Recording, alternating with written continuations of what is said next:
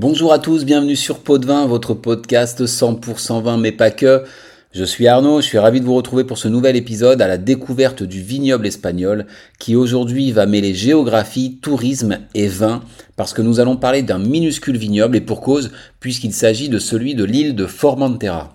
Alors pas sûr que tout le monde sache où se trouve Formentera et c'est bien dommage parce que c'est un petit coin de paradis non loin de la France. En effet, Formentera est l'une des quatre îles des Baléares avec Majorque, Minorque et Ibiza. D'ailleurs, elle se situe juste à côté de la sulfureuse Ibiza. Formentera est donc une petite île de 83 km, c'est vraiment pas grand, et elle est célèbre pour ses eaux cristallines et ses plages de sable blanc. C'est donc une île qui vit essentiellement du tourisme, et sincèrement, pas besoin d'aller dans les Caraïbes, vous avez la même chose ici. Pourtant, aussi surprenant que cela puisse paraître, on y fait aussi du vin qui peut être produit sous la dénomination Vino de la Tierra de Formentera. Alors, J'en profite pour vous rappeler le système d'appellation espagnol. En bas de l'échelle, vous avez le vino de mesa, qui veut dire vin de table, ce sont nos vins de France à nous. Le vino de la tierra, qui sont nos IGP. Les dénominations de origen, qui sont nos AOC. Et deux DOCA, donc dénomination de origen calificada, priorat et rioja. Alors à Formentera, il n'y a pas un choix démentiel puisqu'il n'y a que deux domaines, le cap de Barbaria au sud-ouest de l'île, et Terramol sur le plateau de la Mola, à l'est de l'île. On est sur des sols sablonneux, caillouteux et une roche calcaire.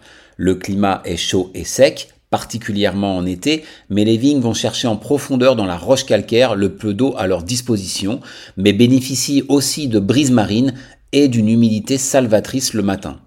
Parlons des vins et des domaines. La cave Cap de Barbaria est situé à environ 6 km de San Francesc, la capitale. C'est un domaine qui a été fondé en l'an 2000 et qui cultive quatre cépages.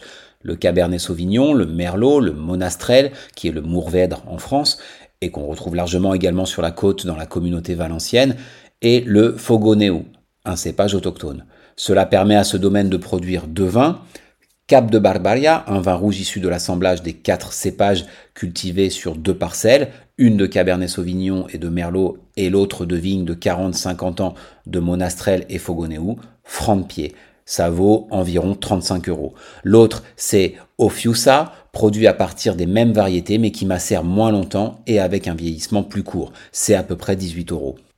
Terramol se situe sur le plateau de Mola, environ 200 mètres au-dessus du niveau de la mer. C'est le domaine le plus important avec 13 hectares, dont un en location, créé aussi en 2000. Sur ces 12 hectares sont cultivés les cépages Monastrel, Merlot, Cabernet Sauvignon et Syrah en expérimentation pour ce qui est des rouges, et Vionnier, Malvasia, Garnacha Blanca et Muscat à petits grains pour les blancs.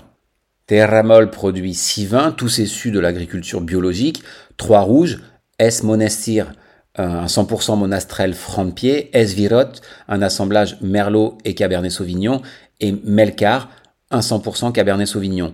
Trois blancs, Savina fait à partir des variétés blanches, Astarte un 100% Vionnier et Iri blanc, un vin doux produit également à partir des variétés blanches. Un rosé qui s'appelle Rosa de Mar fait à partir de Merlot, Vionnier, Monastrel et Cabernet Sauvignon et un vermouth qui s'appelle Escalo.